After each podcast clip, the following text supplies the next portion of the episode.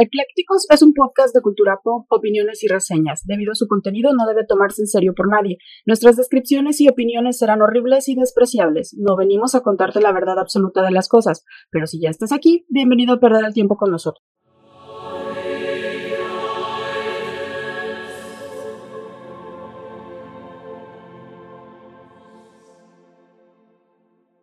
Hola, ¿qué tal, pequeñas criaturas del demonio? Bienvenidos a Eclécticos. Este es su podcast favorito en donde hablamos de todo sin saber de nada. Y como todos los viernes, los saludamos con un chingo de gusto de estos lados de los micrófonos. Yo soy Clau. Y yo soy el Kid Carlomagno. No, tú eres este. ¿Chanchi qué? Chanchi Cuitzili. Chanchi, he desarrollado una personalidad Un alterna. Así es. Y ella se autonombró Chanchi Cuitzili. Así que saludos a todas las chanchicuitziles por ahí, este, que estén sueltas en el mundo. Pues bueno, Sí la chanchicuitzili suprema las La saluda. saluda. ¿Por qué no? Chingados, si yo, si ¿Por yo soy, no? si yo soy Akukulkan Anda. y, Y Kid, Kid Carlo- Carlomagno, sí. ¿por qué tú no puedes ser Chanchicuitzili? Chanchicuitzili. Tienes un punto válido. Va. Entonces ya saben, este podcast conducido por Chanchicuitzili. y Kit Carlomagno. A la Berta. Güey, net, estamos mal. Un poquito. Nos ha hecho daño todo esto. Pues bienvenidos a este podcast donde hablamos de todo sin saber de nada. Como ya saben, eh, pues a veces la vamos a cagar. Puede ser que sí, puede ser que no. Eh, lo más probable es que sí. Muy probablemente sí. Puede ser. Puede ser. Existe una alta Hay, probabilidad, hay una de, que pase- probabilidad grande. de que eso este, suceda. Pero bueno, de eso se trata esto. Pues no se trata de eso, pero ya ¿No? que estamos en Ah, el camino, como pues ya, equivocada su madre. rato. Y hoy es Día Internacional, no, perdón, Día Mundial, Día Mundial Del cáncer el, del colon. Contra el cáncer de colon. No. No le vamos a festejar, estamos Mi luchando contra el cáncer de es, colon. este, o sea, a los que tienen cáncer de colon les hacen algún pastelito hoy o Le festejan. les dan una flor. Yo creo que mejor les dan Nixon, ¿no? O algo así. Pues ah, no, eso es feo. para las hemorroides, perdón. Ay, perdón, no es lo mismo. Ay, perdón, me ondié. Y en este episodio bien bonito y bien chulo, vamos a estar hablando, como ya se acerca Semana Santa, Mm. ya estamos cercanitos a Semana Santa, pues Sí. nos pusimos bien religiosos. Mm, Sí, no, no hemos comido carne dos semanas. Estamos aquí en, en este, como penitencia en vigilia perpetua. Ajá. No, y yo Ecléctico quiero siempre citar aquí A a. Buffy Ah. la cabra malvada, que si no, bueno, no sé quién sea, pero Buffy la cabra malvada tiene redes y búsquenlo por ahí, publica cosas muy, muy de, que nos gustan aquí, ¿no? Entonces, Buffy la cabra malvada publicó el día de hoy y me encantó, de hecho me cagué de la risa cuando lo vi y decía, no te preocupes si no, este, comes, este, no, no te preocupes si comes carne asada o algún guisado en estas semanas. Comer carne no es pecado, encubrir la pedofilia sí. ¡Boom! Y se fue trotando Buffy, la cabra malvada, hacia su recinto religioso. Que se preocupan más de repente, ¿no? Por pendejadas de ese tipo. Es que, ¿sabes qué? Yo creo que no, tiene ah. nada que ver que comas. O sea, tiene que ver con co- De- qué de- persona seas con el resto del mundo. De hecho, se supone, si no me equivoco, ya la gente que, que es este más docta en el asunto, en estos asuntos este, religiosos, eh, que el ayuno nosotros lo tenemos mal de es no comer, es abstenerse de la carne, pero es como abstenerse de, de los placeres carnales. No más allá. importa. O sea, Se supone. de nada, ¿de qué sirve abstenerte de cosas Se si tus acciones dicen otras Eso sí. cosas? Eso es cierto. La, la neta, a mí siempre me ha dado esa, como me da repeluz. Repele. Esa gente que... Pelagra. Ajá, me da pelagra, se me cae el pelo. Esa gente que de No, repente... la pelagra es una No, pero a mí- enfermedad a mí se fotosensible. A mí en la además se que me cae el pelo. La piel empieza a sangrar También por la todos lepra. los poros. Bueno, me da lepra, pelagra, a mí me da pelagra. repelús y me da alopecia. Como. Jada Pinkett. Smith. Smith. Esmin. Smith. Esa es otra. Esa era Idia Smith Dada. bueno, también una dictadora. Como Jada Pinkett Smith, así también me da alopecia. Y no me agüito si me dicen pelón o algo así. Pero, este, no, te digo que a mí me da como cierto. ah, así con la gente que va todos los domingos muy religiosamente. A mí Mira, sí es no, una no tiene- mierda. no tendría afuera. nada de malo No. si no fuera porque te Ajá. están dando este golpes de pecho Ah, y eso, luego ese es el pedo. salen eso y hacen un montón de fregaderas. Entonces, Sí. Vaya, si fueran coherentes, pues... ¿Qué es mierda con otras personas para empezar? Ajá. Y puede pasar en todas las religiones. Sí, o sea, no, tenemos ninguna fijación en particular, pero es que, híjole, hay Y cada ejemplo. Precisamente este episodio va no nada más de, de la religión católica. La mayoría están ahí, Ajá. ¿sí? Pero hay en otras. Sí. Y el episodio va, el de hoy va de reliquias religiosas. ¿Y qué son estas reliquias? Como las de Harry? Potter. Como las reliquias malditas. Son las reliquias de la muerte, Mike. Esas son malditas. Estas también son reliquias de la muerte, Sí, literal. Literal, la mayoría. Y te preguntarás tú, Clau, oh, pero dime, Oh, ¿qué Carlo Magno? dime, ¿Qué ¿en es una reliquia? ¿Qué es una reliquia? Bueno, pues en el ámbito religioso, una reliquia que viene del latín relicae, que quiere decir restos, suele constituir, o se suele constituir más bien, en los restos físicos o en los efectos personales de un santo o de una persona ven- venerada, conservado con fines de culto como recuerdo tangible, es decir, que esté ahí el, el recuerdito. Yo puedo Como tener- el bracito de Álvaro Obregón. Ándale, o como lo- las mamás que de repente tenían guardapelos u otras que conservan el El cordón umbilical. Mi mamá los tenía, pero nos lo robaron. Así que alguien me debe haber hecho brujería Si por hay ahí un con mi clon de cordón Clau por umbilical. ahí, no, un clon. Algún día va a salir un clon de ti. Alguien te va a clonar. Maldita sea. Para que veas. Y, y son esos, básicamente, guardas un pedazo de esa persona, lo que sea, ahorita van a ver qué pedazos guarda la gente. Este, y básicamente eso es, ¿no? Algo que, que tienes ahí tangible. Y las reliquias son una parte importante de algunos aspectos del cristianismo, el budismo, el hinduismo también, el islam, El chamanismo y muchas otras religiones. Un relicario, que es lo que te decía como los guardapelo, Ajá. es el lugar, un recipiente sagrado en el que se guarda una o más reliquias religiosas. Para esto existía como todo un ranking, así como un top de reliquias en función de su valor. Es decir, reliquias, este, hasta en las reliquias hay valores, ¿no? Es como entre los Hay niveles. Ah, exactamente. Las más apreciadas o las más valiosas suelen ser las que están relacionadas con la vida de Cristo, Ah, ajá. las de los apóstoles y los restos de los santos más venerados. También los cuerpos enteros, que sí los hay en, en Sí, varios. los, los que se han conservado momificados. Ajá. Este, las cabezas, Ajá. los brazos, tibias, órganos vitales. Esos tenían más importancia en- los restos. O sea, si era el corazón es más importante que otro, ¿no? Sí. Como los balones se debe haber un tasador de reliquias. Es un huevo. Déjame traer un experto, ¿no? Y llega Pedro, Oh, sí. Este huevo vale mucho. Sí, hay conocedores de huevos de santos y los buscan. Oh, sí, sí, este huevo vale alrededor de 80 mil dólares. Sale Rick. Te doy 3 mil. y le estoy perdiendo. No lo sé, Rick. El Chomley, güey. No lo sé, Rick. Ese huevo parece de codorniz. Y se supone que su, an- su antigüedad incrementaba el valor. O sea, entre más vieja es la reliquia, más valor tiene, ¿no? Los lugares con menos santos y con menos poder económico político contaban con objetos de menor relevancia, como en todo, ¿no? O sea, si estás más jodido, Ujú. tus reliquias probablemente sean de más Las baja calidad. chanclitas, este. O sea, porque qué cosas podrían tener, Un este, el, el cinturón de cinto mecate. de, mecate. Ay, se me aflojó el cinturón. Este, la, la, la cofia de la, o cómo se le llama la cosa esa de las monjas, Ah, no sé, el- bueno, la cosa Ajá. que cubre la cabeza de las monjas. de las monjitas. Ujú. Y obviamente, pues con- tenían esos valores de menor re- eh, relevancia como huesos, dientes, Mm, pieles, astillas. Tatuajes. Y, y, bueno, este, muchas de las religiones a la fecha todavía encabezan procesiones y elaboran relicarios. Y este, y las procesiones normalmente traen adelante alguna reliquia, ¿no? Es Y normalmente la, la van cargando entre cuatro o seis personas y es un honor cargar esa cosa. ¿eh? Claro. Que podría ser, eh, desde mi perspectiva, podría ser un este un sneaker, ¿no? Y, o sea, para mí tendría Nadie el mismo valor. No. No, bueno, sea, un sneaker dentro de una caja dorada bañada en oro, este, eh, de cristal con 15 mil flores de Swarovski. Y obviamente quienes más las compraban eran los clérigos. Porque este, el- la misma iglesia los alentaba a comprarlas, a decir, Es que era si tienes, una, ajá, es una un manera de, era como colgarle esferitas a tu iglesia o a tu templo o a tu lo que sea, porque entonces se convertía en un lugar Exactamente, de, de, mayor culto. este, Le daba más prestigio. Pero lo que le llaman cuando vas a hacer procesiones, no, procesiones Ajá. no. Eh, Sí, ah, sí, sí, cuan- cuando, no. peregrinaciones. un- Peregrinaciones, gracias. Un lugar de Entonces, el que fuera un punto de peregrinación in- involucraba mucho como más la entrada de Basílica de recurso, Guadalupe con el... como cualquier Ajá, basílica. que tienen normalmente algún tipo de reliquia. En el caso de la Simplemente esta de celebración que tienen, no, no recuerdo en qué fecha, creo que ya va a ser en estos días, de visitar los siete templos. Ah, sí, ya en Semana Santa. Porque tienen que ser siete, ¿Por qué no ocho? ¿por qué no cinco? ¿Por qué no tres? Y o dos. Bueno.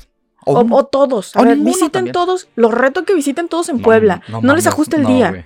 Sí, sí, a mí me gusta mucho el Museo de Antropología e Historia y no te da un día para recorrerlo, No. no, no, alcanzas. Pero bueno, no nada más los clérigos los, las este, adquirían o, o las coleccionaban, ¿no? Era, eran como las, Ajá, los las Pokémon, Pokémon. de la época. yo tengo, yo tengo el Pero yo tengo de- las uñas de. Sí, pero te lo cambio por dos dientes de Juan Bautista, ¿no? Y así. Pues yo tengo el mecate de San Antonio. alguien, yo tengo a Judas el prohibido. te lo mato. y te digo, Pues yo tengo al, al Jesucito de ojos azules, fíjate. ah, mi mamá me compró el que parece judío. Ah, Pero el tuyo es holograma. es como Tupac, güey. Y no nada más te digo, los religiosos coleccionaban eso, sino también la gente, los laicos, las Y adquirían. la realeza. Ajá, ¿para qué? Pues para tenerlas en sus casas, llevarlas en sus bolsas o en su cuello. Y como- aparte era moneda de cambio. A veces. porque valían bastante, es como el arte. Como la. en- ah, Se me fue la idea, perdóname. Continúa. Ok. En el entendido, estos güeyes de que las reliquias que, eh, que tenían los ponían en contacto, se supone, con la, la divinidad. Y a muchas de ellas se les atribuían poderes sanatorios. Entonces también por eso las traen como, como talismán de protección, básicamente, ¿no? Porque, ah, traigo la uña de, de este, de Juan, ¿no? Y esta uña me va a proteger. No de ese Juan, de otro Juan. De Juan el Apóstol. Y esa uña me va a proteger de que no se me ¿Por qué una uña No sé, güey, ¿por qué no? tendría, o sea, todavía entendería, ¿sabes qué traigo aquí? La mano colgante de, no sé, San Judas, ¿no? O sea, Claro, no tiene mucho sentido mucho de esto, ¿no? ¿por, ¿no? qué, por qué una uña? O sea, es más, tendría más sentido que esta es una cuchara que utilizó, no sé, San Pedro para repartir X cosa, ¿no? Es una cuchara, era, al menos era un elemento, un- una herramienta funcional. O sea, traer colgando ahí la uña de veto a saber quién. Pues bueno, no sé. Pero obviamente esta cosa se empezó a tener mucha demanda y esta misma demanda obviamente incentivó el comercio. Muchas reliquias estaban pasando de un lugar a otro, algunas se rompían para poder atender todas las peticiones, como las astillas de la Ah, cruz. Es O sea, verdad. que muchos tienen, para decir, cada uno debe de tener una reliquia, pues las parto. Güey, pero ¿estás de acuerdo que en esa época ni siquiera había prueba de carbono 14? Yo iba y agarraba un palo que me hallé en el cerro. Ahí voy a, voy a ir para eso, güey. Ahí voy O a sea. llegar más adelante. Entonces, pues obviamente fragmentaban algunas reliquias para poder atender todas las peticiones. Es decir, es que yo quiero ir a Jerusalén para, para tener contacto con, Sí. con la, la cruz de Cristo. No, ah, no, pues eso es que usted vive en, en Nezahualcóyotl. No, pues pártele y manda una, para, un Ajá. pedazo a Nezahualcóyotl. Y otras se duplicaban. Es decir, Como los se panes clonaban. y los no, hacían réplicas, hacían falsificaciones de esas madres Ah, también. sí. Este, como los tenis actualmente, ¿no? Y, Las mochilas. las mochilas y todo. Así, de esta manera se explicaba que de la más importante de las reliquias de la cristianidad, la Vera Cruz, lo que te decía, o Lignus Crucis, hallada por Helena, que la- era la madre de Constantino, y siglos más tarde portada por los templarios en las batallas, se veneraran tantos fragmentos que, según se dice, con ellos podrían haberse compuesto varias cruces. O sea, y eran Sí. tantísimos que ya se hacían como 24 24 cruces. También las espinitas, ¿no? Dicen que la- las Ajá, las de la corona. ajá. Entonces, este, Y ya- si estaban ensangrentadas, valían más. Si cuentas tú todas las astillas que hay de la cruz, se hacen más, más de una cruz de la que supuestamente clavaron, ¿no? Y se supone que otros santos también distribuyeron por sí mismos sus restos. Eso va a ser como chingados los distribuyeron, ¿no? Una leyenda cuenta cómo Arles, al sur de Francia, en, en Arles, perdón, se conservaba una columna de mármol muy al- alta construida justo detrás de una iglesia y teñida de púrpura. Esta columna era la en esta mancha de color púrpura era la sangre de San Ginés, que se supone que fue un actor convertido al cristianismo en el siglo III, al que la así le llaman ellos, la chusma infiel, Ok. o sea, es decir, toda la raza ató una columna lo y lo degolló. O sea, es decir, lo lincharon, ¿no? Como en Puebla. Ajá, más o menos. Como en Puebla el año pasado, al ¿Cómo? estudiante este de. Ah, ah, en un chingo de lados. La historia añade también que tras ser degollado, el santo en persona tomó su propia cabeza en las manos y la arrojó al ródano. Oh, no mames, era un X-Men. Ajá. Y su cuerpo. Era como un ajolote, güey. Ah, el güey así se decapitado dijo, ay, mi cabechita, y se fue, ¿no? y así, mm, la fue arrullando. Entonces, se llevó su cabecita y la arrojó al río al Ródano, y su cuerpo fue transportado por el río hasta la Basílica de San Honorato. Ah, o sea, ok. su cabeza arrojó, se quedó arrojó ahí. la cabeza al río y, Y el cuerpo, se fue para otro lado. Ajá, y ya Ah, ¿no se fue caminando? Ajá. ¿Como un zombie? No, o sea, arrojó la cabeza y luego cayó el cuerpecito al río, pero nada más se llevó el cuerpo hacia la Basílica de Ah, San y ya Honorato. lo recogieron. Ajá. En donde le hacen todos los honores, así de, de que nada más el cuerpecito sin cabeza. Ajá. Y su cabeza se fue flotando por el Ródano y llegó hasta el mar y llegó guiada por ángeles Y luego audicionó a la película ah, de... para la voz. la de Hocus Pocus. ¿Usted va a No, la cabeza hablante esta de... Ah, Ant-Man y de... Ah, ¿Hasta allá llegó? hasta allá llegó. Se fue hasta el mar de Cartagena, llegó. ¿Flotando? Ajá. Pues toda picada, ¿no? Y donde se supone que actualmente, pues yo creo que sí, mordida por cangrejos y demás. Es donde... que imagínate la cosa esa inflada, aguada, este, entre morada verdosa, este, ha de haber parecido, no sé, un No, pues ahorita ya nada más es el cráneo, pues. Que está ahí Ah, en la, en basílica. chiste. Está ahí, ¿no? Este, donde la, la veneran y también, pues, obviamente le, le dan dones mágicos. ¿Por qué no entierran esas cosas? O sea, lo, lo más, fíjate, en Asia lo más prudente es que cuando un cuerpo queda en varias partes, digo, de hecho ellos siempre creman a sus a sus Ajá. muertos.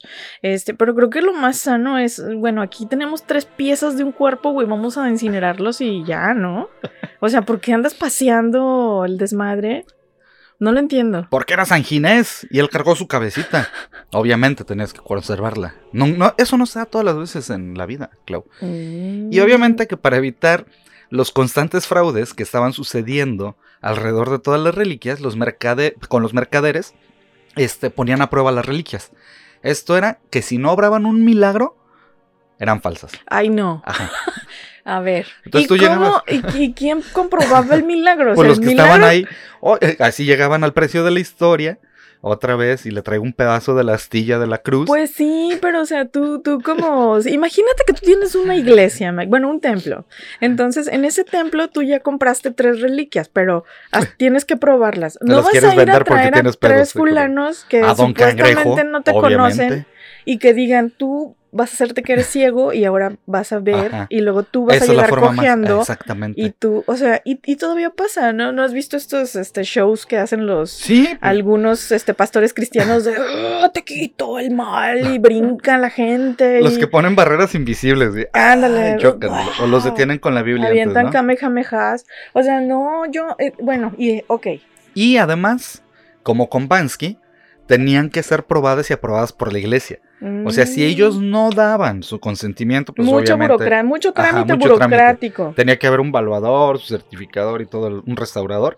Entonces, si no las val- validaba la iglesia, pues no eran reliquias. Y además, si las tenías, si las venerabas, si no eran, no eran este, aprobadas por la iglesia, se te castigaba con el purgatorio. Ay, Dios, tenían más procesos regulatorios que la UNAM para otorgar títulos o quitarlos. Así es, tenía muchísimo. No, no, no, hasta... Bueno, sí, Ujú. tenían más. Sí, pero por no eso tanto te como el anáhuac.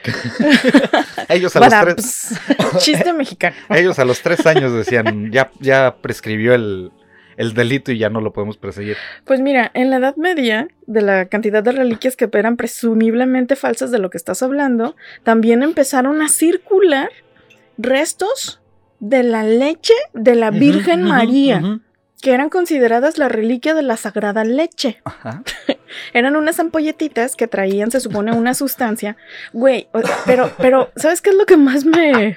Es que dicen que se supone que esta leche fue recogida de, eh, o fue derramada por la Virgen en la gruta antes de la huida a Egipto con el bebé. Si derramó la leche, pues cayó en algo, ¿no? No creo que hubieran polletas mágicamente apareciendo ahí para recoger las gotas de leche derramada de la Virgen. Al final de cuentas, este, incluso los mismos, este, católicos empezaron a criticar este tipo de reliquias porque decían, ¿cómo es posible, güey? Estamos en el siglo, este, 13 y me estás hablando de que esta leche es del siglo, en teoría, uno, ¿no? Ajá. O sea, bueno, del año cero. Ah, por cierto, ahorita estamos en el, en el año uno después de Chabelo. De, sí, DC. De C. Así es.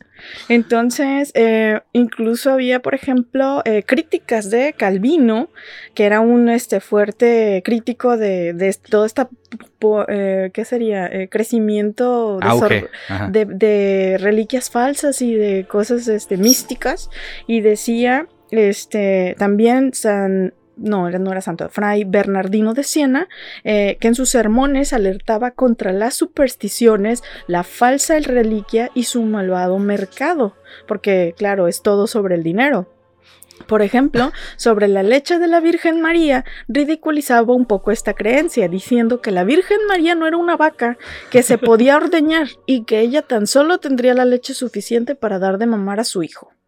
Entonces, No, eh, no él nunca vio una madre lactando que realmente de repente se le sale la leche sin que. mira, no lo sé, para mí eso es un misterio, pero sí tengo así Ajá. la certeza de que hay mujeres que mientras Sí, sigan amamantando, pueden durar lactando. cuatro años lactando, ¿eh? Sí. Entonces, este, no sí, lo ahí sé. el, el fray también la cagó. Para mí eso es un milagro, por ejemplo, ¿no? O sea, canonicemos la leche de esas madres, no lo sé. No lo sé, Mike. La leche en general. Pero resulta que independientemente de las críticas que se hacían a esta obvia falsedad, este, incluso ahora en estos días se duda mucho de que si sí era falsa o no. O sea, ¿cómo puedes dudar de eso? Porque vienen en de ampolletas cerradas. Entonces, como es una reliquia milagrosa, no quieren abrirla para no romper No, la pues no. magia y los ayuyus.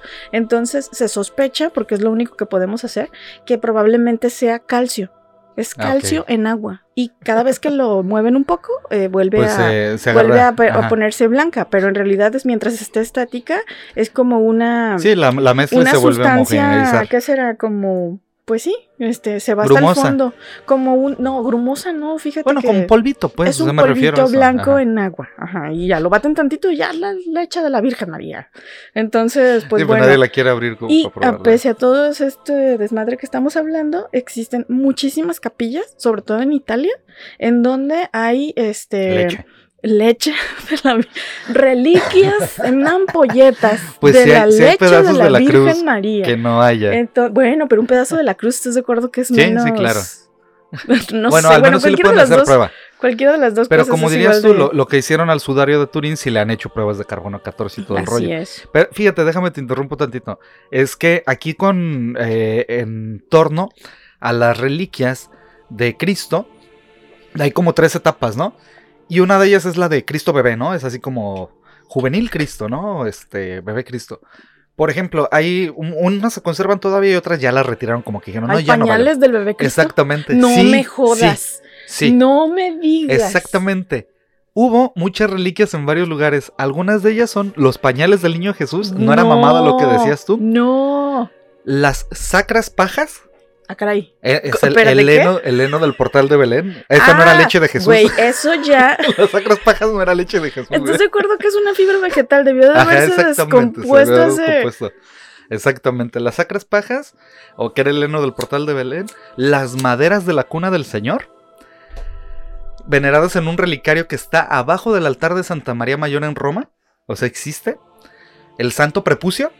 Ay. O sea. ¿los incursidaron? Ajá. Hasta ahorita. El santo prepucio, que es muy venerado en, en Italia. El sacro ombligo. O el benedicto cordón umbilical de Jesús también se le llama. Lo que decías de gotas de la leche de Santa María la Virgen, Ajá. que es lo que comentabas.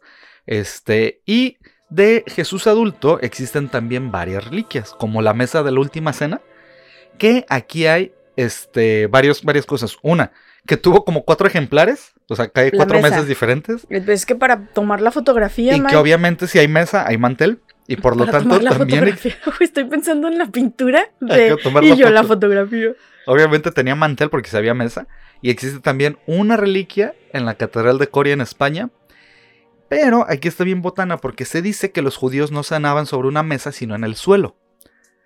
Y que de ahí la costumbre de lavarse los pies. O sea que lo de la mesa nada más fue, dirías tú, para la foto. Ajá. O sea, porque pues obviamente, que fueron los pintores los que comenzaron a pintar mesas. tomaron esas libertades Ajá, creativas. Exactamente. Y porque a como partir dijeron, de ahí ay, es una cena, pues una mesa. surgió a lo mejor las réplicas. Ajá, porque ¿verdad? Ah, nunca mira, hubo mesa. Así hay que hacerlo. O sea que sí hubo cena, pero la cena, pues a lo mejor la hicieron en el piso, ¿no? Así como tal, ¿no? Yo creo que eso es lo que me perturba mucho de, de las cosas viejas. O sea, me gustan mucho las cosas viejas, pero este llega un punto en donde dices, ¿qué tanto valor tiene esta cosa vieja? ¿Es, es, valos- es valiosa solo por ser vieja?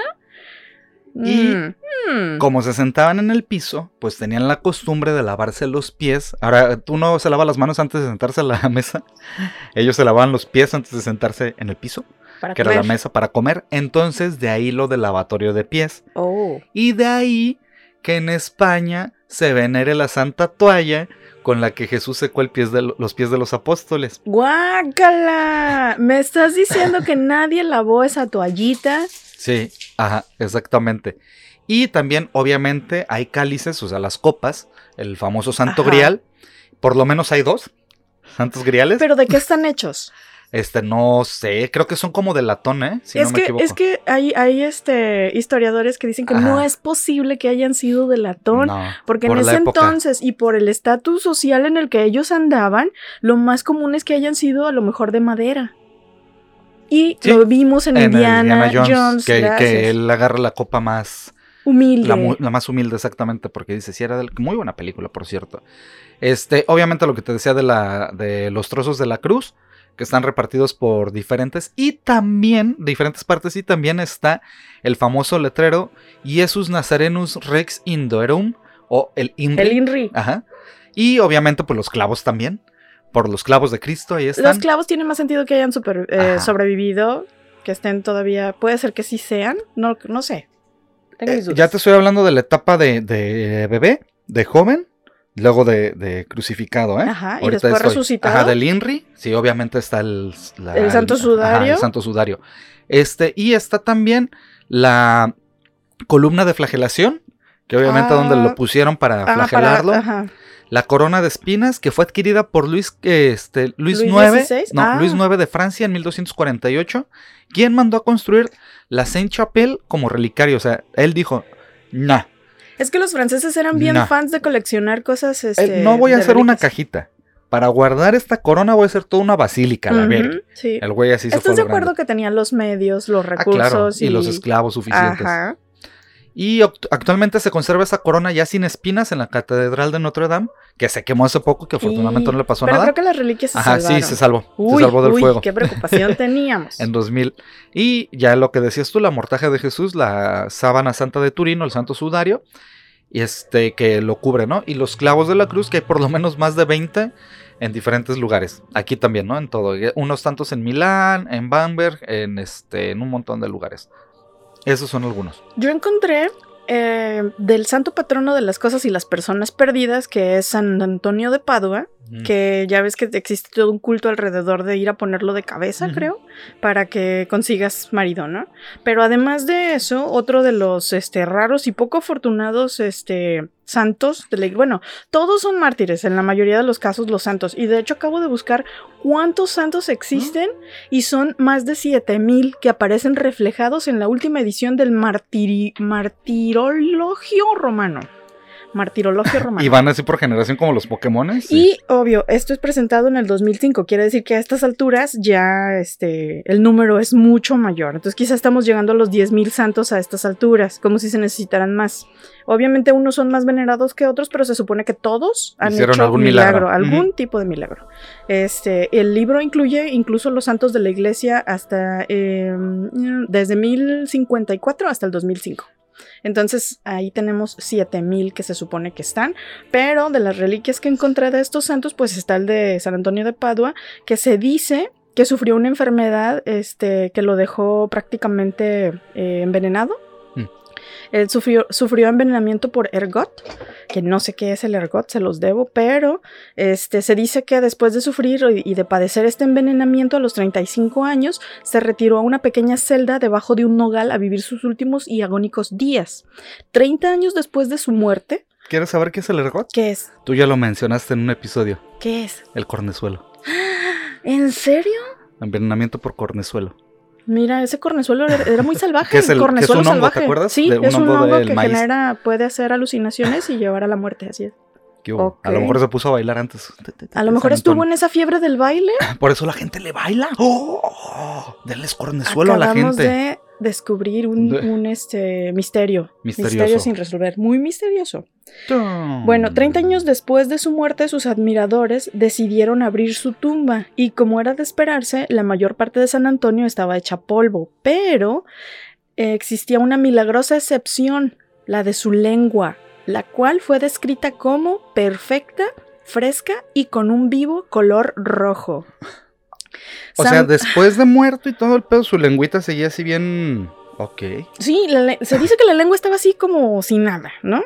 Entonces, eh, uno de los este, seguidores de San Antonio de Padua, que fue a, a- a desenterrar sus restos, que que creepy, pero bueno, quedó tan impresionado y enamorado de la lengua, no, pru- no putrefacta, que la arrancó del cráneo y comenzó a besarla. No quiero saber qué más hizo con esa lengua antes de llevarla a un herrero, al quien le encargó que la convirtiera en una pieza que inspirara a los fieles por siglos. Y haz de cuenta que el herrero Espera, agarra- espera, espera, espera, espera. Pausa, pausa. Esa madre fue escalando así. Sí, O sea, me encuentro Se un fue. cuerpo. a lugares inhóspitos. Veo una lengua. Me gusta la lengua. La veo rojiza y todo. Me enamoro de la lengua. Te haces un taquito. No, se hace unos besitos. Le da unos besitos, besitos. con la lengua. Y luego se la lleva un herrero. Se la llevó un herrero y le dijo, esto es sagrado, es una lengua que sigue rosita. Después de 30 años enterrada, entonces vamos a convertirla en una reliquia. Y el herrero lo que hizo fue colocarla como en un platito de oro y alrededor le puso un ornamento todo horrible, muy barroco, y este, y la, la metieron en el pecho de, de una réplica de, de San Antonio de Padua. Entonces ahí está la lengua en el pecho. ¿Por qué en el pecho? No lo sé. ¿Por qué con ese adorno? No lo sé. Es un misterio. Yo, yo quiero poner aquí una marca muy importante en este episodio. Qué pinches hardcore son esos cabrones para hacer imágenes. O sea, si tú veías las, las portadas de Iron Maiden de Eddie, cualquier, casi cualquier imagen de Santos con una lengua en el pecho incrustada Sí. o con los ojos en una mano, se los lleva de carrera. Güey. ¿estás de acuerdo que si lo pones en, en fuera de cualquier otro contexto que no sea. Podría ser la el portada de cualquier disco eh, de death metal, güey, si, si no está en el Y fervor estoy religioso. segura, güey, que habrá gente que diga, ah, eso es una blasfemia. Y no, güey, es un hecho, es una cosa Sí, que, está. que está siendo deidificada, venerada, este, atribuida a milagros, una lengua, una lengua. está chido. Y por si no fuera suficiente, pues es- también está el caso de Santa Clara de Asís, que conserva o se, se- se conserva como reliquia las uñas y su cabello. ¿Ves que si hay uñas? Guácala, guácala ¿Ves que hay uñas? haya uñas por ahí No era de Juan. en algún relicario de oro. Y bueno, ¿Qué hubo? Guácala, guácala, que alguien le haga la prueba de ADN a Ahí esas, sí. a esas uñas. Eh, se dice que eh, Santa Clara de Asís fue la fundadora de la segunda orden franciscana de las hermanas Clarisas, quienes se caracterizaban por vivir la vida evangélica profesada en la pobreza y que vivió a finales del siglo XII y principios del XIII. Se dice que este, su culto este, tenía una lista de miembros bastante grande, que era de casi 700, más de 700 este, seguidores, y que incluso mil años antes de, su, de la invención eh, de, perdón, a pesar de- del hecho de haberse muerto casi 700 años antes de su invención de manera inexplicable, es la santa patrona de la televisión. Santa Clara es la santa patrona de la televisión y sus reliquias son uñas y pelo En unos años va a haber un santo patrón o santa patrona del, del TikTok. TikTok o de YouTube. Sí, no lo Ajá. dudo. Porque ya la televisión no está haciendo su chamba a Santa Clara. Porque ya está desapareciendo le la están televisión. comiendo el mandado a Santa Sí, Clara. o- Yo creo que ya no tiene sus feligreses, suficientes este, Feligreses, feligreses, creyentes como en esta serie que estábamos viendo, De ¿no? American Gods. American Gods. o Si sea, la está, pueden. Ah, buena está recomendación. perdiendo, está perdiendo. Antes de llegar a la recomendación, véanla. Entonces, eh, se dice que la historia va, o el mito de esta santa de la televisión, es de que una noche en Navidad, Clara estaba demasiado enferma para asistir a misa y mientras estaba recostada en su cama junto a una cubeta para el vómito, escuchó cantos. Cuando volteó hacia el sonido, descubrió que la misa estaba sucediendo justo en la pared de su celda en un glorioso 3D. Como un milagroso show del planetario, en 1958 el Papa Pío XII la designó como la santa patrona de la televisión. ¿Por qué? Porque chinga tu madre, Mike. Es, faltaba un santo para eso. Ajá. Y dijeron, esta señora tuvo una alucinación En en el 3D. siglo XII y vamos a hacer la santa. Y aquí tenemos sus uñas y con eso es más que pelo. suficiente. Eh, cuando llegó el momento de preservar un poco de esta dama tan especial para las generaciones futuras, la iglesia decidió ir por la ruta antigua y conservar un vial de cristal repleto con sus uñas. Pero no es todo. Incluso en la Basílica Santa de eh, Santa Chiara de Asís puede observarse un lindo cofrecito que contiene rizos de cabello de Santa Clara.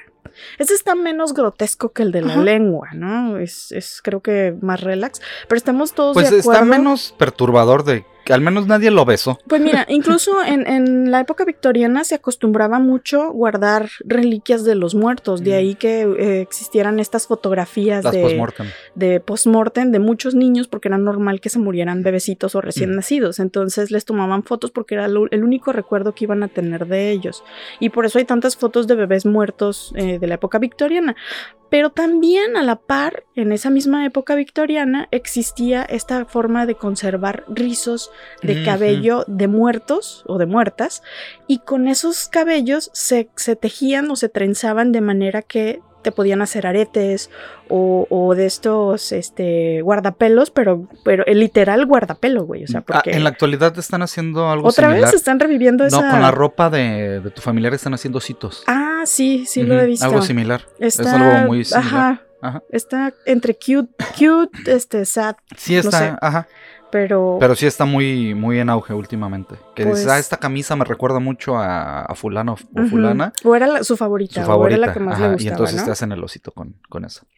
Pues yo creo que estaría bien que fueran como más pequeñitos, pero bueno, cada quien, ¿no? Como, como funcos, Como, ándale, o llabritos. como funquitos. Este, y también está el caso de Santa Catarina de Siena, no sé si lo, lo traes, Sí. vas a hablar No, no, de no, él? tú habla de él. O sea, sí lo conozco, pero habla de él. Eh, Santa Catarina de Siena eh, es de por sí un milagro que haya sobrevivido cuando nació, porque ella nació en el siglo eh, XIV y en la Toscana, justo cuando se estaba dando la peste negra.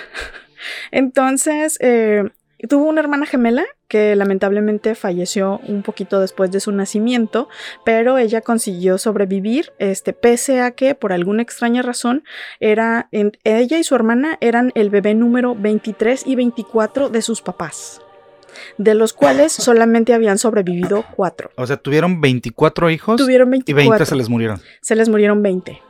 Y esta sobrevivió y este, pues bueno, parece ser que ni porque había peste bubónica Entonces, ni, no estaba, no ni te 20 tocaba carnala. niños muertos, este, ellos dijeron, vamos a seguir intentándolo. Vamos, los, los que Dios nos dé. Les pareció prudente. Entonces, obviamente, el que haya sobrevivido, los papás lo consideraron un milagro y obviamente siempre le inculcaron la fe cristiana y chalala. Entonces, desde muy chiquitilla, ella decía tener visiones de Jesús, las cuales eventualmente evolucionaron en lo que llamó matrimonio místico, que es súper creepy que una niña te Se diga, me quiero casar con Dios. O sea, no sé, se me hace muy, muy creepy, pero supongo que para la época era así como de, sí, mi hija quiere ser monja, qué padrísimo. Y esta relación eh, no necesariamente este, se debía a un anillo. Ya ves que algunas monjas cuando cubren los votos se les otorga un anillo, este, que es precisamente Mm. el símbolo de su, de que ya van a estar casadas con Dios, ¿no? O sea, y tiene un harem de monjas, qué pedo. Pero bueno, ella este, no necesitaba un anillo porque decía que sí tenía uno, que se lo había dado Dios, pero que nadie más podía verlo, nada más ella. Y aquí estamos hablando de eh, visiones y problemas de Esquizofrenia. esquizofrenia grave. Entonces, este, eh, ya adulta, trabajó hasta el cansancio para mejorar la vida de los pobres y los enfermos. O sea, hasta eso que sí se dedicó a hacer cosas buenas dentro de su enfermedad y todo, el, este, eh, ¿cómo se le podría llamar? Este... Ay, hoy se me están yendo muy feo las Ajá. palabras, Mike, muy feo. Estoy muy cansada. Bueno, eh, eh, aparte de, aparte de, de atender pues a los enfermos y demás, eh, eh, se encargó de cuidar a los enfermos, también atendía a algunas este, personas que estaban postradas y les llevaba a la misa o les daba los santos óleos cuando se morían y este, la iglesia decidió premiarla en su muerte colocando su cabeza adentro de un reloj cucú. Ok. Después de su muerte a los 33 años, porque si te fijas, San Antonio de Padua a los 35, Ajá, sí, sí, 30. este, Santa Clara a los 37, Ya había vivido mucho, era esta una Santa. Catarina a los 33. Yo creo que la expectativa de vida Ya era que los 38. 37, 30 y algo. Pues bueno, este, Catarina fue enterrada en una tumba simple. Algunos años después, Raimundo, bendecido de Capua, decidió que una mejor manera de honrarla sería colocar sus restos mortales en una basílica de Siena, su natal, eh, su tierra natal. Cuando abrieron su tumba descubrieron que la humedad había hecho un rápido trabajo en su cuerpo, así que cuando intentaron moverlo, la cabeza se desprendió. Desde entonces, los habitantes de Siena han guardado cuidadosamente su cabeza de la misma manera que si estuviera en una vitrina de una tienda de empeño en Los Ángeles. O en Las Vegas. Y está la foto, esta foto sí la voy a poner en la portada, Sí, obviamente. obviamente. Este, porque sí está bien creepy. O sea, olvídense de la llorona, olvídense de Anabel. O sea, yo no, sé qué está haciendo sí James bien Wan y por qué se está tardando tanto en hacer la historia de esta monja decapitada. Este, digo, en vida fue buena persona en teoría, salvo por sus ideas, ¿no? Pero, pero bueno. ¿Qué, qué pedo? Y, y ahí está la cabeza guardada en, en la basílica. Este, lo que queda de Catarina está esparcido por toda Italia. Eh, tiene tres dedos y un pie que están en Venecia, una mano y un hombro que están en Roma y una costilla que terminó en Florencia. Entonces está más desparramada que William Wallace. No, te la voy a matar. A ver, Te la voy a matar. Por mucho. Con Juan el Bautista. a ver. Juan el Bautista fue más cabrón todavía que Santa Catarina. ¿Por qué? Porque de los santos que están así como ligados muy directamente a Jesús, está el decapitado, Juan el Bautista. Hay tres cabezas de Juan el Ah, Bautista. caray. Hay por lo menos 20 dedos de Juan el Bautista, de la mano, no estoy hablando del pie. Ah, porque dije, bueno, pues sí, tiene no, no, no, 20 20 dedos. dedos de la mano. Una de las cabezas se expone en la Basílica de San Silvestro, en Roma, o más bien es el cráneo sin mandíbula, porque la sagrada mandíbula se halla en la ciudad de Viterbo. Una cabeza más está en la Catedral de Notre Dame, de Amiens, Francia. Una tercera cabeza está en la Gran Mezquita de Damasco, venerada tanto por cristianos como por musulmanes. Y una más en Bulgaria. Oye, espérame, ya van cuatro Ya van cabezas, cuatro, ¿no? Porque parece que hay otras ca- santas cabezas más de Juan el Bautista por todo el mundo. A porque, eh, obviamente, puede ser que sí haya una que sí sea de él. Pero todos dicen A lo que mejor, la suya es la buena. a lo mejor no sabemos, pero quizá Juan el Bautista Tenía muchas cabezas. tenía hermanos, a lo mejor fue un parto múltiple y eran todos igualitos. Mira, Clown, yo voy a dar una explicación mucho más lógica que la tuya. No así de tantos. Son falsas. no. Así el Kagabunshi no Jutsu como Naruto. Y tenía clones. Y se hizo clones de sombra, entonces bueno, ahí quedaron sus cabecitas. Pero sí, cuando menos, ahí te digo, cuando menos tres, pero cuando menos. Hay muchas más por toda el parte y 20 dedos mínimo de la mano. Y de los apóstoles, muchos de sus cuerpos, de, obviamente de Ajá, todos estos, los- de los dos los apóstoles, descansan en varias iglesias de Roma. Por ejemplo, San Pedro está en el Vaticano y San Pablo en su basílica extramuros. San Bartolomé está en la isla de Tiberina. Los santos Felipe y Santiago el Menor en la iglesia de los Santos Apóstoles en Roma. Y otros se encuentran en distintas regiones de Italia. San Andrés en Amalfi y San Lucas el Evangelista en Padua. María Magdalena, la fiel discípula de Jesús, que también está bien chida la historia ahí de, de María Magdalena, también posee su cuerpo en veneración.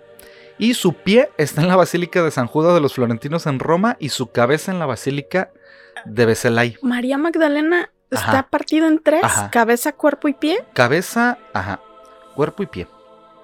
Su pie está en la Basílica de San Juan, su cabeza en la Basílica de, de Becelay. Esa no me la sabía, Ajá. ¿eh? De, de María Magdalena. Y otro santo que tiene varios es San Valentín, pero, pero, pero, pero, pero, pero. ¿Elizalde? San Valentín Elizan- este, Elizaldi.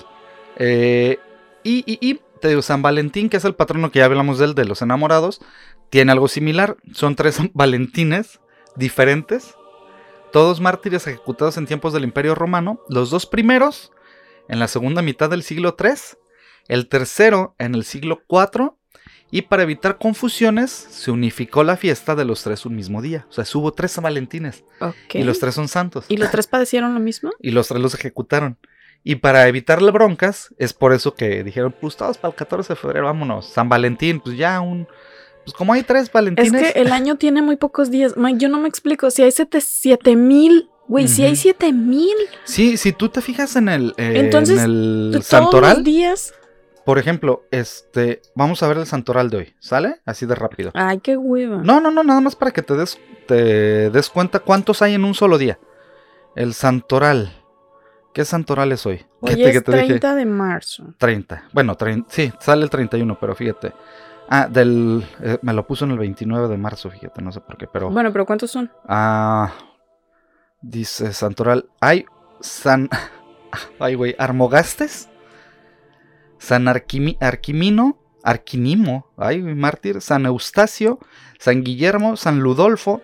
San Marcos. San Saturno. San Bertoldo. San Juan. Beato. Bertoldo. Ajá. Bertoldo. Hay 1, 2, 3, 4, 5, 6, 7, 8, 9. Solo en el 29 de marzo. Nomás ahí para que le eches. Entonces, pues, ¿por qué no tres Valentines? Mándalos al mismo día. Pues sí.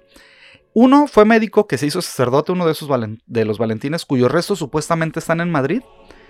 El otro fue un obispo en lo que es la ciudad de Treni, cuyo cuerpo está en dicha ciudad, pero su cabeza en Santa Marta, en Santa María, perdón, en, Santa en Marta, Cos- Catitla. Santa Marta Catitla, en San María en Cosmendin, en Roma, y el tercero fue obispo de Resi, y su tumba completa está en Dublín, Irlanda. Y obviamente hay tres iglesias que poseen tres cuerpos de tres San Valentines, y por si no bastara, también hay lugares que se adjudican parte de su cuerpo, Lesbos, Praga, Polonia, Francia, etcétera, porque dicen, ah, nosotros también tenemos.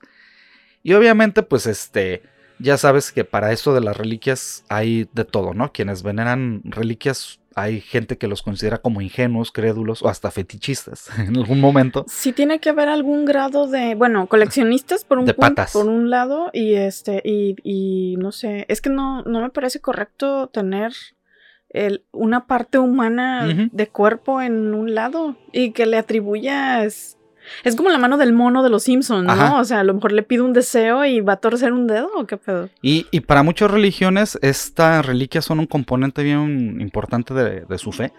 O sea, para, para basar la fe, deben de tenerla, porque en, esta, en, en estas reliquias muchos encuentran alivio espiritual y fuerzas también para, como para continuar, ¿no? Con, con todo lo que tienen, este, con la cotidianidad. Pero pues en cualquier caso, nos ha demostrado la historia que la veneración de las reliquias ha sido siempre como un imán, tanto de la religión como del poder civil porque ciudades y reinos se han construido por poseer alguna reliquia, sobre todo reliquias de Cristo, de la Virgen Pero o de eso los también ha detonado muchas ha detonado guerras. guerras. exactamente. Por ejemplo, eh, la Catedral de, de Colonia, Alemania, o la Chartres de Francia, podemos darnos cuenta de la importancia de estas reliquias, porque fueron construidas como gigantes relicarios, como lo de Sí, la corona, para preservarlas. Lo de la colonia, para construir lo- los, custodiar los restos de los Reyes Magos, que no me la sabía. Y la de Chartres, la túnica de la Virgen, ¿no? Y no solo el catolicismo tiene reliquias. no, hay reliquias en todas las religiones. Por ejemplo, en el budismo, eh, la más famosa que tienen es el diente que se conserva en el templo del diente sagrado. Ya, bueno, no me digas. En Sri Lanka y es uno de los mayores centros de peregrinación budista en el mundo y declarado Patrimonio de la Humanidad por la ¿Pero el UNESCO. diente es humano o es de un animal? Es un diente humano. Y para el Islam, por ejemplo, se veneran pelos de la barba del profeta Mohammed. No es cierto, porque ni siquiera se pueden cortar la barba. Pues no, pero cuando se murió. Pero ¿por qué se la pelos. cortaron? Si No, toda pues, su vida, toda su vida se cuidó su barba para que nadie se la tocara ni se la ¿Te cortara. acuerdas cuando veías la, la de Y la me Warner? estás diciendo. Y volaron los pelitos de Mohammed. Por ahí. Y, este, y ahí están, este, algunos de esos pelos se encuentran en la mezquita de Sufi en, en el Río Negro. Ibas a hablar de otro, ¿no? Te hubiera creído el turbante, No, la los túnica, las chanclitas. Pelos de la barba. Pelos Pues de la está el caso también de la santa mano derecha del rey San Stephen, que eh, pues este fue un rey de Hungría que murió en 1308, pero eh, murió sin dejar descendencia, por lo que estalló el conflicto sobre quién sería su sucesor.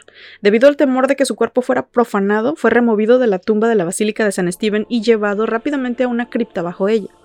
Cuando el cuerpo estaba siendo transportado, descubrieron que su mano derecha estaba completamente intacta, siendo esto una señal obvia de un milagro. Su santo puño le fue arrancado de la muñeca y guardado en el salón del tesoro de la basílica junto con el resto de oro, plata y otras partes humanas sagradas. El hombre asignado a la tarea para resguardar el tesoro robó la mano y la escondió en su finca, en lo que ahora es eh, Rumanía. Eventualmente la mano fue recuperada y escondida en una abadía construida exclusivamente para salvaguardar, su aura. Después, los siglos siguientes, la reliquia amasó una reputación tan grande que salió de tour por Bosnia y Viena, antes de finalmente llegar a la Basílica de San Esteban, donde está hasta hoy es llevada en procesión cada año el día que se celebra la fiesta húngara con el mismo nombre. En todo caso, la, Santa Mano de San Esteban podría no ser su mano, como las tres cabezas. O como el cráneo de, de, Francisco Villa. Ajá. Cuando la mano fue recuperada. ¿Lo vendieron cuántas veces? Ah, la calaverita es que este es cuando estaba chiquito y este es cuando grande y, este es de cuando era mujer. Y... Cuando la mano fue recuperada en Rumania, un cronista describió que estaba usando el anillo de Steven, pero la santa mano mostrada en la actualidad no solamente no tiene un anillo, sino que no muestra señal alguna de haber tenido uno jamás. Ya sabes que cuando usas un anillo te, te queda una marca. Y aparte el puño fue arrancado cerrado de un cuerpo este ya momificado, entonces no hay forma de que no le hubieras podido quitar el anillo sin, lastimar o romper el, resto. Entonces, bueno, este si, hubieran tenido la técnica del, doctor Alejandro Hernández Cárdenas de rehidratación cadavérica, se lo hubieran podido. No creo que tuvieran esos conocimientos, Mike, no, no lo creo. Este, y pues bueno, la mano que anda por ahí ahorita este, de tour eh, nunca ha tenido un anillo. Y además, el escudo oficial que se esparció alrededor de la mano claramente muestra que no era solamente una mano, sino un miembro entero hasta el codo. ¿Pero cómo se llamaba? ¿San Bernardino? No, San. San. ¿Bartolomé? San Steven. San Steven. Es que, Rey de Hungría. Se, me ocurrió ahorita que dijiste que andaba de torre. o solo hoy, hoy, hoy. La mano de, La San, mano Steven. de San Steven. ¿Quieres ver el anillo? Traída directamente. Desde Hungría. Eh, y está por último, bueno, en mi caso, no, bueno, por último aquí, pero todavía me Ah, falta una sí, historia no, más. Échatelas, échatelas. Eh, está el corazón de San Camilo. Este, Camilo de Lelis no, eh, no nació como santo. De hecho, él se dedicaba a apostar. Pero perdió toda su fortuna, intentó hacer carrera militar y tampoco le funcionó y terminó este, trabajando con unos burritos y una carreta para llevar cosas, ¿no? Entonces, este trabajo en el que terminó su vida, pues le llevó a que se lastimara los pies, padeciera de la espalda, etcétera, etcétera. Entonces, todos estos padecimientos lo llevaron a un martirio y en algún momento se murió y luego hizo un, un milagro y por eso ya es santo. Eh, no, no estoy segura de qué es el santo, ahorita a ver si, si me acuerdo, pero este, resulta que eh, después de su muerte, este, a la edad de los 65 años, que era prácticamente lo más longevo que pudo haber existido, encontraron este, su cuerpo y le arrancaron el corazón. Porque se supone que él era una gran amante de Cristo, o sea, pese a toda su vida y lo feo que le fue, o sea, siempre fue Siempre muy fue creyente. creyente. Entonces dijeron, no, este güey tiene el corazón puro y la chingada. Entonces abrieron la tumba y sacaron el corazón. Y luego lo curaron en, en sal. Ah, Yo pensé que el salmuera. No, bueno, pues la salmuera Ajá, es casi, sí, prácticamente. es un- Entonces, esta cosa que parece como popó, porque se ve así, Sí. les juro que se ve así. Vamos a subir las fotos. Este, y está en un, en un corazoncito de cristal. Adentro de un corazoncito de cristal y alrededor tiene un montón de este, joyería y cositas así muy feas de oro. Entonces ahí está el caso también de el corazón curado en salmuera de Camilo de Lelis del siglo XVI Ok. en Nápoles. Y por último, aunque no es un mil, bueno, dicen que es milagroso, no es necesariamente una reliquia, bueno, sí es una reliquia, lo dejo a su consideración, pero quiero quiero agradecer a Ariel que este me hizo de conocimiento este Ajá. esta cosa extraña que les voy a platicar ahorita, de la que yo no sabía, pero es la cosa más creepy que he visto. Y es el, el niño, el santo niño ciego. Cieguito. Ajá. Santo niño ciego. Ay, que le digas en diminutivo no lo va a hacer lo, así lo menos encuentras. creepy. Cieguito. Cieguito. El santo niño cieguito. Cieguito. Bueno, básicamente es un este una candelita, como le llaman, es, es una réplica del niño Jesús bebé, este, pero su particularidad es que no tiene ojos. Y en lugar de ojos tiene así como los, las cuencas vacías y de las cuencas chorrea sangre. Y esa es la figura. Se supone que tiene un culto en muchas partes de México, me imagino que en otras partes del mundo también, pero sucede o de donde más encontré información fue curiosamente, y no curiosamente, de Puebla. Cuenta la leyenda que este niño Dios, que es una figura, es un, es un, este, que es una, es una, es es el equivalente a comprar una figurita de Marvel. ¿No? Este, tú las colecciones, hay unos que los, los visten de, de futbolistas, lo, lo, visten de diferentes cosas. Bueno, pues esta, esta candelita se dice que tenía ojos verdes de vidrio y un ladrón pensó que eran esmeraldas. Entonces se robó la figura de los brazos de este, la Virgen de la Merced, que se supone que era la que lo estaba cargando, y trató de, de sacarle los ojos al, al muñeco con, con, un cuchillo.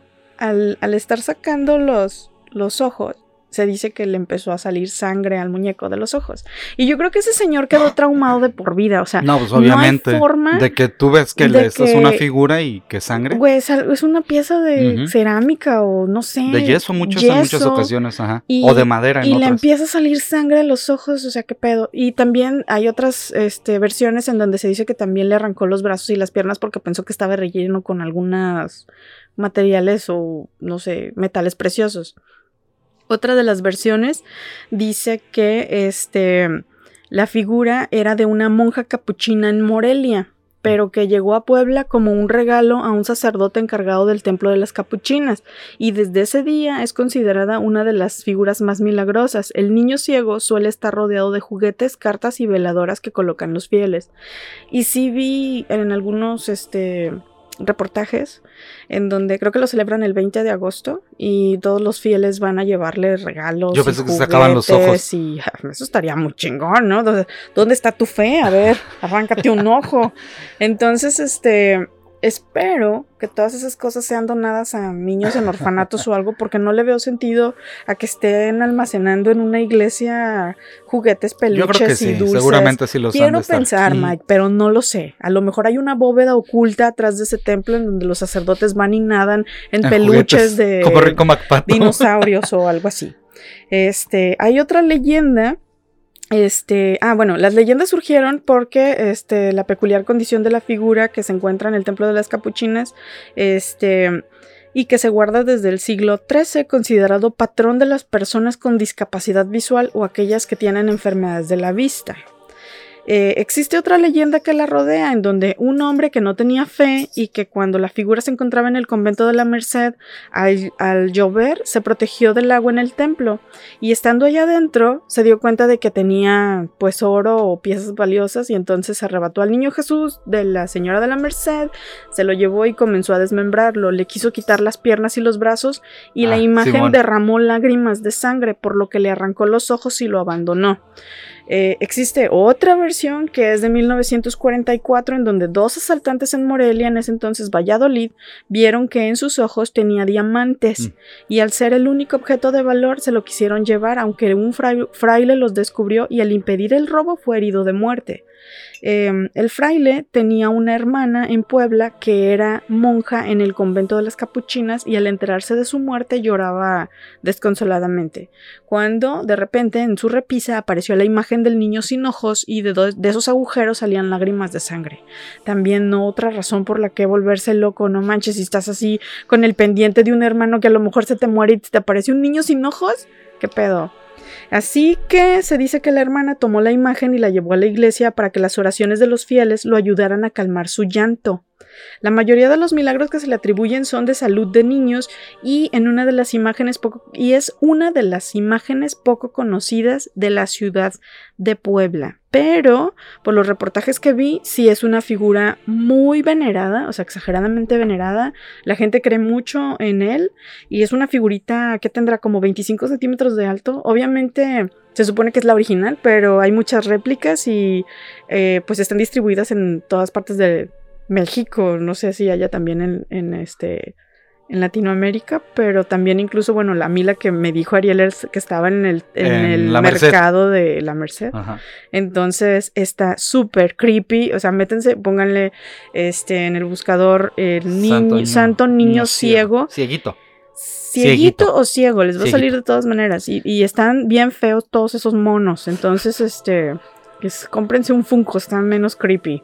Bueno, hay algunos que sí están Y medio esa es la historia alrededor de. Del santo alrededor, alrededor de el niñito ciego. Y ya para cerrar yo, ya para el 5 de diciembre de 2017, el Papa Francisco aprobó la instrucción sobre las reliquias en la iglesia, autenticidad y conservación, cuyo texto ha sido publicado en el Observatorio Romano del 7 de diciembre de 2017. Esta instrucción, emitida por la Congregación de las Causas de los Santos, especifica lo siguiente, que tradicionalmente son consideradas reliquias insignes el cuerpo de los beatos y de los santos o partes considerables de los propios cuerpos o el volumen completo de las cenizas derivadas de su cremación. Eso puede ser este, eh, reliquia. A estas reliquias se les reservará un especial cuidado y vigilancia para asegurar su conservación y su, veneración y para evitar los abusos. Son consideradas reliquias no insignes los pequeños fragmentos del cuerpo de los beatos, como el dedo las uñas, y de los santos o incluso objetos que han estado en contacto directo con sus personas. A ser posible, deben ser custodiadas en tecas selladas y de cualquier modo deben ser conservadas y honradas con espíritu religioso, evitando de cualquier forma la superstición y la comercialización. Eso fue Pero un si te decreto del venden las 2017. figuritas afuera del chingado templo. Y que la pulserita con esto, y que el que escapulario, y que pedacitos de la cruz. Y además, bueno, se dice que para las reliquias deben de tener o deberían de tener una escritura en latín o en la lengua del lugar en su relicario donde se pueda leer si son ex osibus, o es decir, huesos, ex capsa, trozo del ataúd, ex indumentis, que es un trozo de telo de la ropa, ex pulvis, cenizas, etcétera, explicando qué parte del cuerpo pertenecen o de dónde provienen. Y desde el siglo XVIII se debería adjuntar un documento llamado auténtica que dé fe de que sí es una reliquia verdadera. Porque ya para evitar que estén este, lucrando con ello, debe de traer todos sus sellos de garantía y todo bien acomodadito para... Entonces, si ustedes quieren comprar una reliquia, debe de venir con, con esas características y además, pues, se las Sello debe de, de de autenticidad. autenticidad de- del Vaticano, de la iglesia, cuando menos si son este, católicas, ¿no? Si son reliquias católicas. Sí, porque el Papa necesita más outfits aesthetics.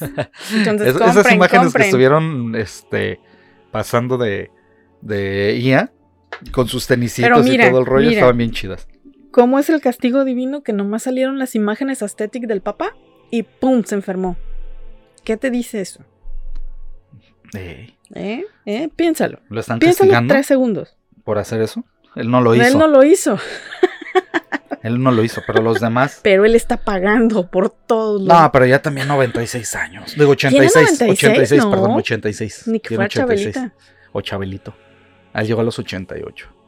Ahí está, ¿Me por estás cierto. diciendo que Chabelita vivió más que Chabelita? Sí.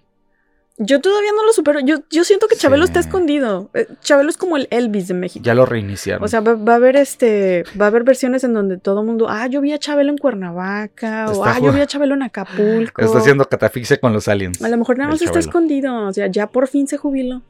Y- No, no creo que esté muerto. Y estas son solamente algunas de las reliquias que están por ahí por el mundo, dando vuelta. Y ya saben, si ustedes tienen una reliquia, pues cuéntanos. Si tienen las reliquias, también cuéntanos. Está bien creer, está bien no creer. Ustedes decidirán. Cuando menos nosotros les dijimos unas que están bien gores y santos con muchas cabezas. Sí, pero fíjate que me, me- me perturba mucho que la gente se impresione por los altares de la Santa Muerte Ajá. Y que no Sí, se por la perturbe por la cabeza Catalina. decapitada de una monja, Ajá. una mano, Sí. este, uñas, un corazón en salmuera. un santo prepucio. un, un santo con sin ojos, Ajá. este, o sea, bueno, Eh. un niño sin ojos. Al es final de cuentas, ustedes sin- crean lo que quieran creer. Y ya, sí, punto. pero también se, se- o sea, si van a creer, también respeten en Ah, lo sí, que claro. los demás crean. Sí, sí, sí, sí. y sí, sí. ya.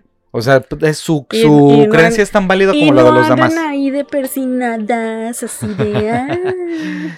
Y, pero pues ya saben, nosotros, de, de hecho, pues, de todo nos rimos porque está cagado. O sea, de repente dices, ¿cómo es posible? A mí sí me perturba alguien que besó una lengua muerta, ¿no? ¿Qué pedo? es la fe, Mike. O sea, yo me como tacos de lengua, pero no las Es beso antes la de. fe. Y ya está cocinadita. Al menos. Y hasta aquí el episodio. Antes de irnos, su recomendación. Mi recomendación, La ballena, por fin la pude ver. Este, me gustó mucho. Y entiendes por qué Brandon Fraser ganó el Oscar. Entiendo, entiendo, valoro y reconozco. A mí siempre me gustó Brendan Fraser desde mucho antes de George de la Selva. Entonces Ajá. a mí no me van a venir a vender que no, que porque está de moda y que no, no. Es hipster, Clau. Así, a- A mí No. me gustaba antes de que fuera cool. A mí me gustaba antes de que ustedes lo conocieran. No, o sea, a mí me gustaba desde antes de que nacieran algunos de ustedes. Así que Ah, yo pensé desde que antes de que naciera para allá. Brendan Fraser. No, no, no. Ah. Pero este, Ah, pero bueno, sí, bueno, bueno. sí, este, creo que se lo ganó bien. O sea, no fue así como de, ay, sí, es que la academia. Porque sí. Ah, muchos vi- lo hacen ya por mucha presión. gente empezó a, a quejarse de que, ay, es que no, que porque inclusive, que porque los gordos. No, no, no. O sea, vean el, el rango actoral, olvídense de la botarga y la chingada. O sea, vean el rango y cáense la boca. Entonces, está buena. Y ya. Y creo que es, es, fue de las más, este. Bueno, es que por ejemplo, del mismo director, a mí me cagó la mamá, o cómo se Mm, llama? mamá. Sí, mamá, madre, Madre, ¿no? ajá, madre. con Esa Jennifer Lawrence. película me cagó, mega cagó. Pero también me gustó mucho eh, este El Cisne Negro. Entonces, creo que para mí este, Sí. este director va a ser como el nuevo. Este. Ah, el de los plot twist. Ah, Shyamalan. M. Night Shyamalan. Va a haber una Ajá. película que me guste de él, Sí, va a haber una que no, odie. así. uh, así. Entonces, Que ya tiene rato, ¿eh? Este voy haciendo. Ya Pues tiene sí. un buen rato. Y mi anti-recomendación de esta semana, por amor de Dios, y si se quieren, no vean Avatar 2. El camino del agua. Por favor, por lo que más quieran. Es estúpida. ¿qué, qué película tan estúpida. Sí. Completamente Aunque estúpida. tú digas, no, Y sí que James los Cameron efectos y ya no. está trabajando en dos secuelas Al de mismo tiempo. ese bodrio al mismo tiempo. Que nadie le En pidió. todas partes. Entonces, no sé. Yo creo que James Cameron. eh, Ya siéntese, señor. Híjole, pero fíjate que, o sea, hay, señores que les dices ya siéntese. O sea, está Scors- Scorsese. Pero está- sigue siendo bien. Pero siguen haciendo cosas Spielberg sigue buenas, haciendo cosas decentes, este, vaya, de, de cierta calidad, pero Y son más grandes que Cameron. no podemos apostarle todo al CG y a la No. tecnología del, de- o sea, no, Es no. que yo le, le dije claro cuando lo estábamos viendo. O, o le metían dinero a la historia o le metían dinero a los efectos. Como que las dos cosas no pudieron hacerlo. Güey, y fueron dijeron, tres horas. Sí, lo más cabrón es que lo aguantamos. Y, y Eso es lo más sorprendente. súper diferente de, o sea, ver RRR en tres Sí. horas y no sentirla así de larga. No, O sea, no se siente tanto. Y, y Avatar sí llegó un punto donde dije, ya, Ya, que ya, se que se- termine. Que se acabe o que me saquen los ojos como el santo niño favor. cieguito. Por Dios, ya. Y si no están viendo el Mandaloriano, yo no sé qué están haciendo porque Baby Yoda ya pelea. Oh, ya andan siendo spoilers, güey. Grogu haciendo de las pelear. No, no dije bajo qué contexto. Pero bueno, hasta aquí el episodio de esta semana. Ojalá se le hayan pasado muy chido. Disfruten sus vacaciones si es que les dan de Semana Santa. Beban responsablemente si es que beben. Y si no beben, beban. Por favor. Porque ¿qué están haciendo con su vida? Beban agua. Tome- tomen agüita. Pásensela muy chido. Por favor, síganos en redes. Ya saben, eclécticos-podcast en Instagram, eclécticos en Spotify y en Facebook. perdón, sí, en Spotify, en Facebook y en TikTok. Y si nos dan seguir en Spotify y activan la campanita, nos ayuda mucho, por favor. Y compartir. Es un acto de amor comprobado que les crecen las nalgas. Científicamente está comprobado. Nos despedimos de estos lados de los micrófonos. Yo soy Clau. Yo soy Mike y por favor, no se mueran. Bye.